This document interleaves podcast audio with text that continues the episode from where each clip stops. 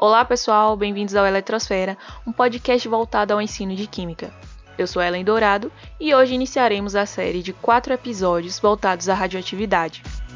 Neste episódio, vamos entender o contexto que levou à descoberta da radioatividade há pouco mais de um século, as principais descobertas na área, sua importância para o desenvolvimento das ciências e a reação da sociedade diante dessa descoberta. Para isso, hoje contamos com a participação do professor Ático Chassot, uma referência para o ensino de Química.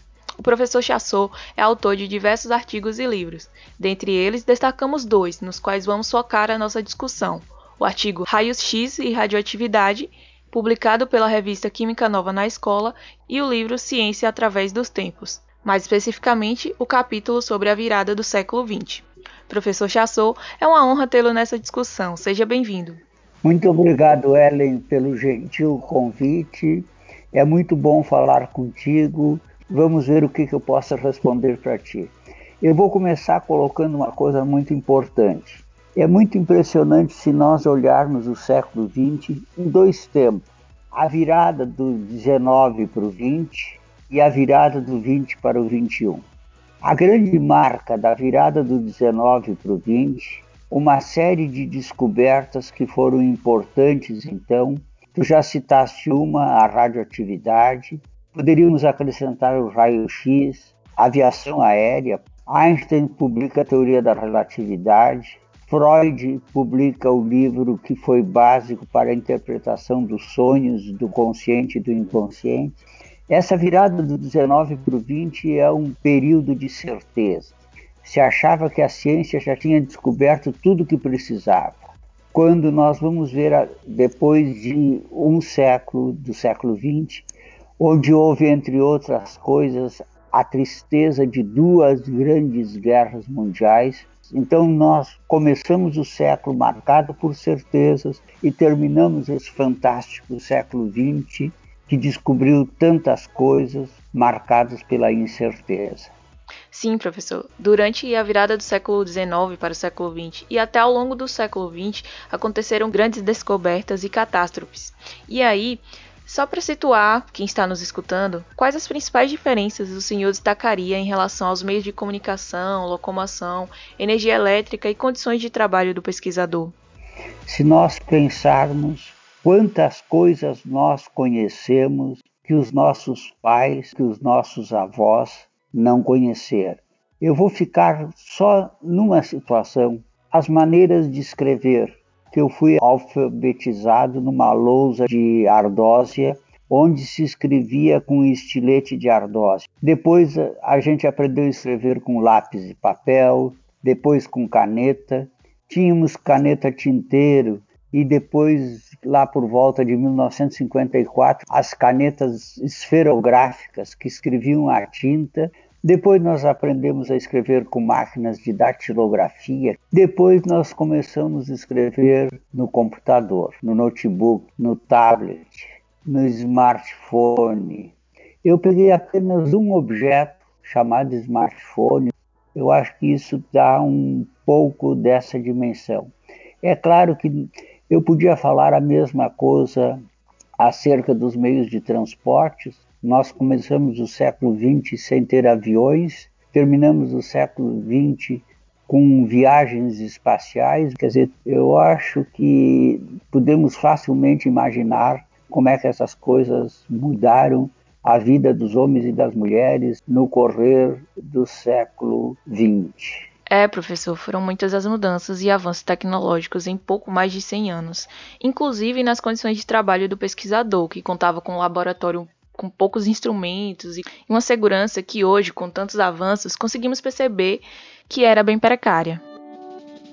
Para entendermos o que é e como foi descoberta a radioatividade, é interessante entendermos o trabalho que rendeu a Wilhelm Röntgen o Prêmio Nobel de Física em 1901. Vale destacar que o Nobel é uma premiação de grande prestígio, dada a pessoas que tiveram grande destaque, seja por descobertas ou por contribuições para a humanidade nas áreas de literatura, medicina, física, química, economia e ativismo pela paz. Em 1895, Röntgen se dedicava à pesquisa experimental dos raios catódicos. Basicamente, pesquisava a condutividade elétrica de gases no interior de uma válvula a baixa pressão. Nas extremidades dessa válvula eram colocadas duas lâminas através das quais identificava-se a passagem de corrente elétrica quando ligada a um gerador. Ao fazer isso, era observada a luminescência que parecia vir do gás rarefeito dentro do tubo. Professor, o senhor poderia comentar mais sobre esse experimento de Röntgen? William Conrad Röntgen é tido como descobridor do raio-x. Bom, tu explicaste muito bem.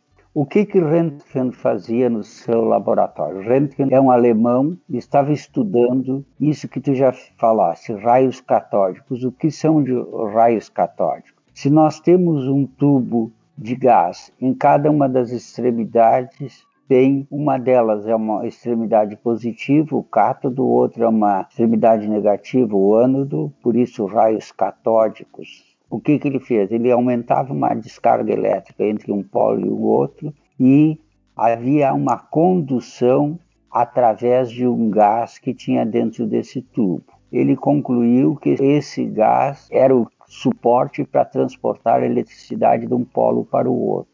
Mas ocorreu que ele estava fazendo essa experiência, estudando como é que esse gás passava de um polo para o outro e de uma maneira aparentemente involuntária, ele passou a mão na frente desse fluido de gás e ele viu inesperadamente a fotografia da sua mão numa parede. Então ele viu que havia uma radiação e como ele não conhecia essa radiação completamente nova, ele chamou isso de raio-x. E aí aconteceu, por exemplo, a segunda fotografia ele fez da sua esposa.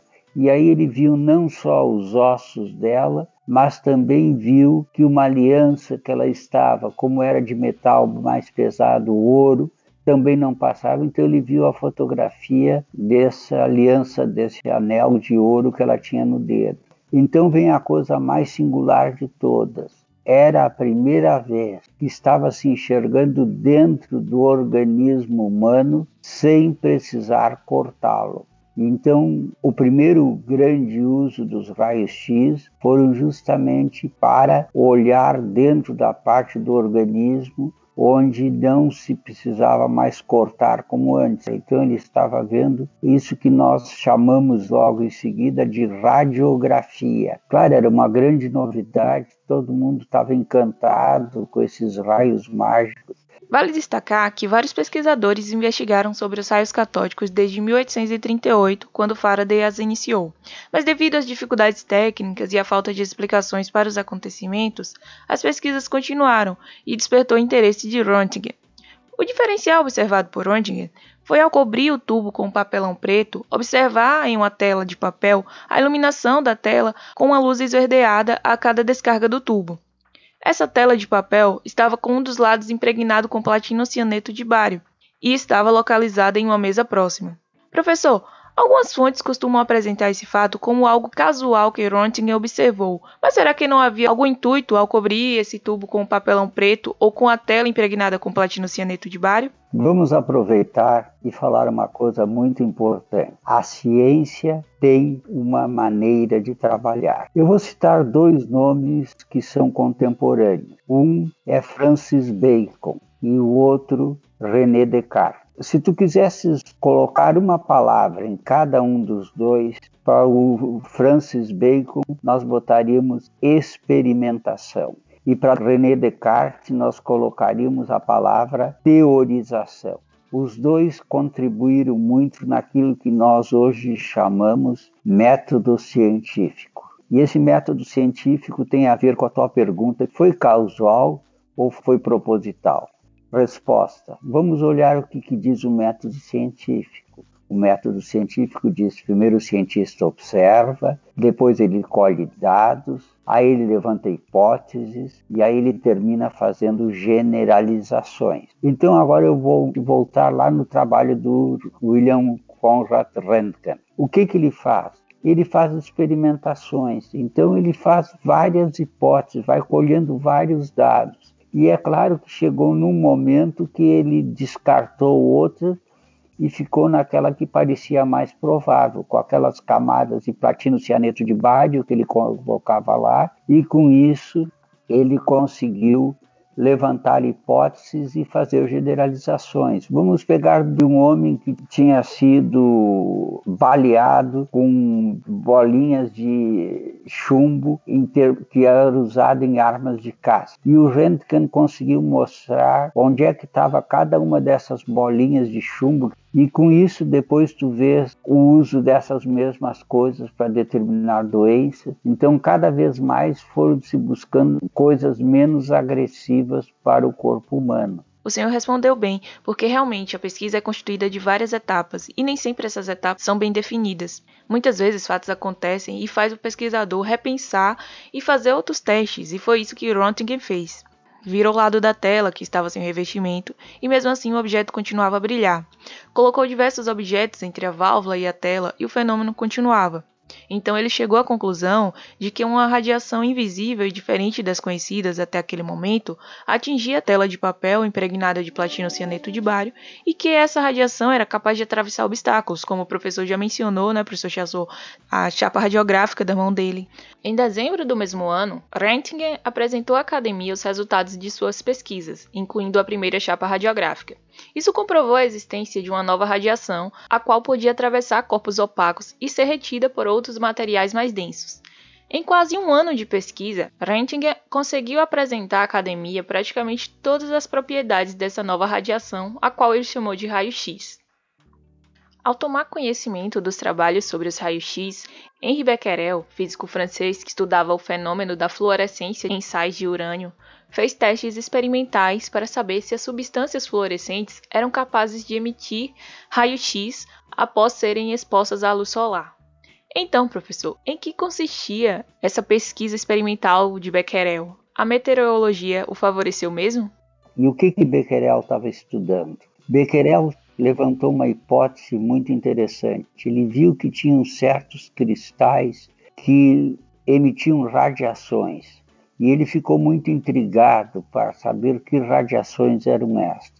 E ele achou o seguinte: provavelmente esses cristais que eram obtidos de certos minérios onde haviam os cristais de peixe blenda, havia alguma coisa que emitia radiação. A hipótese dele: essas substâncias absorvem energia solar, acumulam energia solar e depois emitem essa energia solar, é isso que é a radiação. Um dia ele foi fazer as suas experiências, estava muito nublado, ele guardou os cristais de peixe blenda que ele ia medir a radiação, junto com filmes fotográficos e não fez a experiência, deixou ali parado. Dia seguinte saiu o sol e disse: Hoje eu vou fazer a experiência.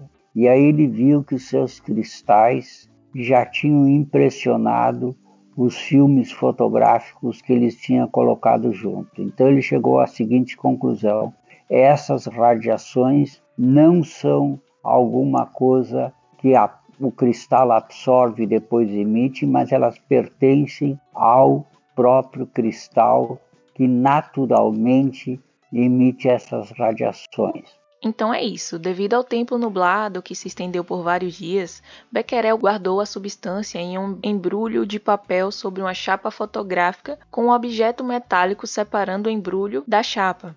Com o retorno dos dias ensolarados, Becquerel retomou o experimento, mas antes resolveu verificar o estado da chapa fotográfica, revelando-a. Foi aí que ele percebeu. Mesmo sem a exposição ao Sol ou a qualquer outra fonte de radiação, a chapa foi marcada pela amostra, semelhante ao observado por Röntgen. Mas essa era uma radiação diferente dos raios-x. E ele concluiu que tal radiação era característica do urânio, sem qualquer interferência, como o professor já mencionou agora há pouco. Conhecendo o trabalho de Becquerel, dois anos depois, em 1898, Marie Sklodowska-Curie, já casada com Pierre Curie, uma jovem e prodigiosa cientista, decidiu dedicar seu doutorado ao estudo dos raios emitidos pelo urânio. Professor Chassot, já fazendo um ponto a outro livro seu, como a sociedade encarava a atuação de mulheres na ciência nessa época? No caso de Marie, tinha um agravante por ela ser polonesa, correto? Eu vou pegar os três prêmios Nobel de Ciência, o Prêmio Nobel de Química, o Prêmio Nobel de Física e o Prêmio Nobel de Medicina nesses prêmios Nobel, o número de mulheres que ganharam o Nobel é em torno de 3% se comparado com o número de homens. E mais um detalhe: dessas 14 mulheres que formam esses 3%, a maioria ganhou o prêmio Nobel junto com outros homens. Por exemplo, vamos pegar o primeiro prêmio Nobel ganho por uma mulher, que foi o prêmio da, que Maria Curie ela não ganhou sozinha, ela ganhou junto com seu marido e junto com Becquerel. Depois, em 1911, ela é uma das poucas mulheres, não só mulheres, é uma dos poucos cientistas que tem dois prêmios Nobel. Maria Curie ganhou o prêmio Nobel de Física com Becquerel e com Pierre, e ganhou o prêmio Nobel de Química em 1911 sozinha. Então, é muito pouco o número de mulheres que têm realmente o prêmio Nobel. E então por isso que eu escrevo um livro onde eu dou esse detalhe. A ciência é masculina? Resposta é sim, senhora. Professor, vale destacar que a preponderância masculina nas ciências não é pela incompetência claro feminina, e sim pela falta de oportunidades que nos é dada. E claro que, como tu disseste, na, nada disso tem que ver com as mulheres ser mais capazes ou menos incapazes. Mas tu vês quanto tem preconceito. Isso é uma coisa absurda, né? Mas a gente ouve isso ainda hoje. Voltando aqui a Marie, professor, que é uma peça-chave para a radioatividade, ela conheceu Pierre Curie na França, onde estabeleceram uma parceria de trabalho que virou uma parceria para a vida. Se casaram e tiveram duas filhas, então, além de se dedicar com grande maestria à ciência, ela teve que se dividir para cuidar da casa e das filhas. Então, professor, no trabalho idealizado por Marie, qual a contribuição de Pierre? Bom, eu acho que a contribuição mais importante dele foi acolher essa menina. Quando Maria Curie, uma polonesa, chega a Paris, muito pobre, vinha de um país que estava em crise, inclusive na sua identidade, por causa da dominação de outros países. Ela vem para estudar na universidade em Paris. Maria, uma jovem, a quem se depois se nega a entrada dela na Academia de Ciências da França, porque ela é uma mulher, ou ainda mais porque ela é uma estrangeira, ou ainda mais porque ela é uma estrangeira, talvez descendente de uma família judaica. Então, essas coisas foram marcadas pelo preconceito. E esse preconceito Pierre não teve, porque ele viu essa aluna brilhante e depois se torna uma mulher muito importante. Sem dúvida, professor, o papel de Pierre acolhendo e dando apoio a Marie foi fundamental para que ela pudesse demonstrar o seu potencial para as ciências. E além disso, ele contribuiu com um instrumento desenvolvido e adaptado por ele para detectar e medir as pequeníssimas mudanças elétricas que aconteciam em certos cristais devido à radiação extremamente baixa das amostras de urânio. No decorrer dos experimentos, Marie percebeu que a radiação originada da amostra de um mineral em particular era maior que as demais. Era a amostra de peixe blenda. Professor, o que, que havia de diferente nesse mineral? Os cristais que eles estavam examinando tinham substâncias mais radioativas. Pierre e Maria Curie receberam toneladas de peixe blenda. Eles conseguiram gradativamente, fazendo cada vez mais purificação de outros cristais, iam trabalhando um trabalho pesado e difícil, inclusive, e até que um dia eles chegaram no laboratório de noite e eles enxergaram luminescência em cima dessas radiações, e essas radiações eram maiores do que a peixe blenda que eles purificavam e que tinha urânio ali dentro. Então, levantaram a hipótese que deveria ter substâncias mais radioativas do que o urânio. Aí eles descobriram tanto o rádio como o polônio através dessa radioatividade natural, que eram substâncias naturalmente radioativas. Então, como o professor acabou de dizer, Marie identificou que a peixe blenda não continha o cátion de urânio como único material radioativo. Ali também estava presente uma nova substância cujo um dos componentes está associado a um novo átomo, que foi nomeado polônio. Então, indo contra as convenções de uma época extremamente machista, que era impensável uma mulher fazer descobertas na ciência, ela publica sozinha o primeiro artigo com os resultados encontrados, ressaltando que tudo levava a acreditar que na peixe blenda havia espécies relacionadas a átomos de outros elementos químicos e que eram muito mais radioativos que as do urânio. Marie, com a ajuda de Pierre, se dedica então a isolar substâncias simples associadas a um novo elemento químico até então desconhecido, ao qual eles chamaram de polônio em homenagem ao país de origem de Marie. Professor, qual o significado dessa homenagem ao país dela? Provavelmente ela quis primeiro fazer uma declaração pública que esse país, mesmo sob dominação alemã, ainda existia e se chamava Polônia. Com estudos mais aprofundados, Pierre Marie Curie, com a ajuda de Gustave Bermond, perceberam a existência de mais outra substância através da radiação emitida. Essa radiação era muito mais intensa que a emitida no composto do polônio. Essa radiação diferente vinha de um novo cátion associado a um átomo até então desconhecido, que foi representado por um novo elemento químico e eles deram o nome de rádio. Para estudar as características químicas do rádio e mostrar as comprovações de sua existência para os céticos, Pierre e Marie tiveram que isolar uma quantidade significativa de rádio com o maior grau de pureza possível para a época.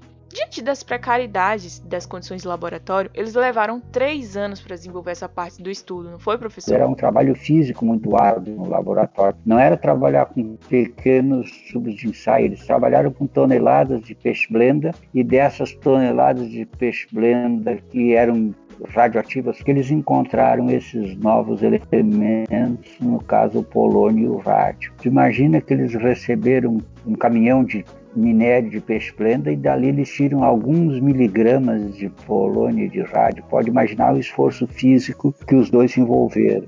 E é importante o seguinte: eles tinham que fazer isso porque o polônio e o rádio foram apenas prognosticados em cima de uma hipótese de serem mais radioativos que o urânio puro. Quer dizer, então eu chego, olha, eu descobri um novo elemento, eu até vou chamar ele de polônio por causa de onde eu nasci, e aí o Pierre diz, ah, também tem esse aqui, nós vamos chamar de rádio. Mas eles não tinham, aspas, agarrado na mão como qualquer outro elemento. Quer dizer, então realmente era apenas uma hipótese. Só se tornaram aceitos quando se pôde pensar, determinar a massa atômica, o número atômico, os isótopos, etc.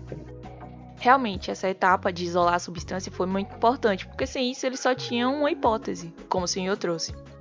Então, diante de tantas descobertas sobre esse novo tipo de radiação, era necessário propor um novo termo para definir a propriedade manifestada pelos átomos e substâncias associadas de urânio, polônio, rádio. Foi então que Marie Curie propôs o termo radioatividade.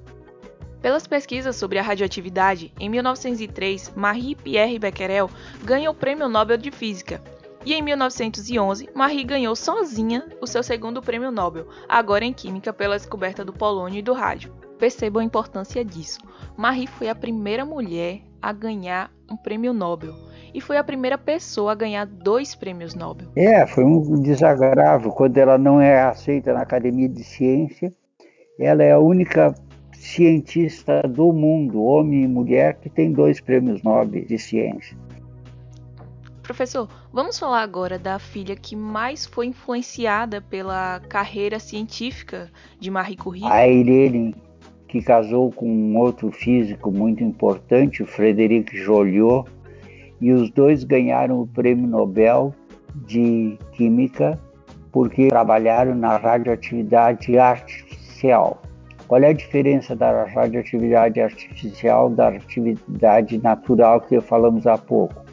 A Irene Curie e o Frederic Joliot Curie, eles bombardeavam núcleos estáveis e esse bombardeamento dava como consequência a entrada de prótons ou nêutrons. Irene e seu marido ganharam o prêmio Nobel pela descoberta da radioatividade artificial, como o professor Chassot explicou e como ele explicou bem, do, do, que se trata essa radioatividade, né, que consiste em bombardear átomos estáveis com diferentes partículas, alfa, beta, prótons, nêutrons, para que fiquem estáveis esses átomos e comecem a emitir radiação, consequentemente se transformando em outro átomo nesse processo.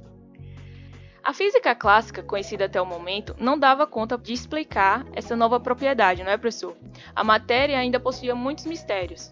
Para Marie, essa nova propriedade transformava a matéria espontaneamente, mas não era uma transformação em termos de ligação química. Casal Curie abriu portas para que outros cientistas se debruçassem nas pesquisas sobre a radioatividade, fenômeno que permeia a física e a química.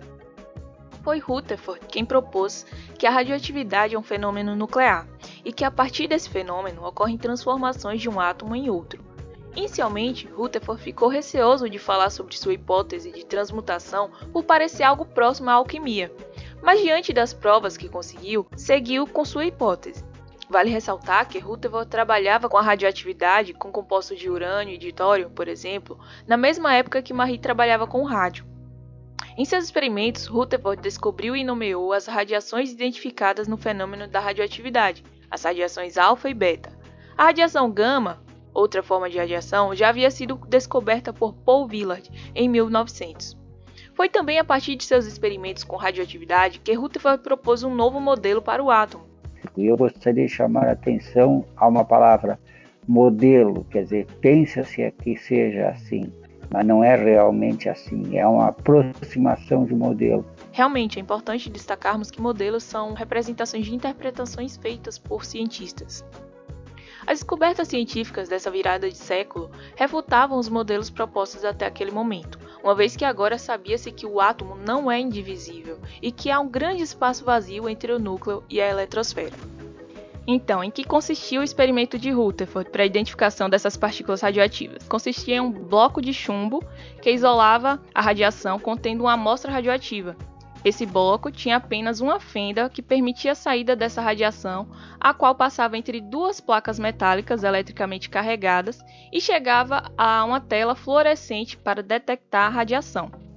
Rutherford concluiu que as partículas alfa eram carregadas positivamente, já que elas eram desviadas na direção da placa metálica negativa, e que as partículas beta eram negativas, por serem desviadas na direção da placa com carga positiva. Foi com o feixe de partículas alfa que Rutherford fez outro experimento, bombardeando uma fina lâmina de ouro, e um filme fotográfico rodeando a lâmina de ouro. Dessa forma, ele fez três observações importantes. A maioria das partículas atravessam a lâmina, algumas eram desviadas de sua trajetória, e poucas eram repelidas, com isso, Rutherford propôs que o átomo era composto por um grande vazio, onde ficam os elétrons, já que a maioria das partículas atravessam a lâmina, e por um pequeno espaço central, o qual denominou de núcleo, onde ficam os prótons, dos quais as partículas alfa desviam ou eram repelidas por terem cargas de mesmo sinal. Diante do que vimos até aqui, já dá para explicar o que é a radioatividade e sua diferença para os raios-x. A radioatividade é uma propriedade que alguns átomos têm de emitir energia espontaneamente na forma de partículas ou onda, e é um fenômeno nuclear. Ocorre no núcleo de um átomo instável. Este, à medida que emite radiação, se transforma em outro átomo. Ao contrário da radioatividade, os raios-x têm origem extranuclear. Os raios-x originam na eletrosfera quando um elétron em alta velocidade se choca com um alvo, no caso do experimento de Röntgen, as paredes do tubo próximo ao ânodo. Atualmente são considerados raios-x as radiações eletromagnéticas com comprimento de onda no intervalo aproximado de 10 a menos 11 a 10 a menos 8 metros. Eu acho que tu ilustraste muito bem a importância de existir um átomo nuclear. Então veja que temos uma evidência material da existência da matéria com núcleo e com espaços vazios onde estão as cargas negativas para finalizar esse episódio, vamos falar sobre as repercussões da radioatividade na sociedade. Atualmente, acredito que vocês já tenham visto muitos produtos com promessas milagrosas, atribuindo a responsabilidade a substâncias químicas, mas sem qualquer comprovação científica, como o caso da cloroquina para curar a Covid-19 ou os cremes à base de colágeno mega caros que prometem o rejuvenescimento da pele. Na época em que a radioatividade foi descoberta, não foi diferente. Diante da repercussão dessa nova propriedade, foram ofertados diversos produtos com radioatividade adicionada para que a população pudesse usufruir das maravilhas descobertas. A radioatividade já estava sendo usada para o tratamento de tumores e apresentava resultados positivos. Então a indústria aproveitou a onda desses resultados para promover seus produtos.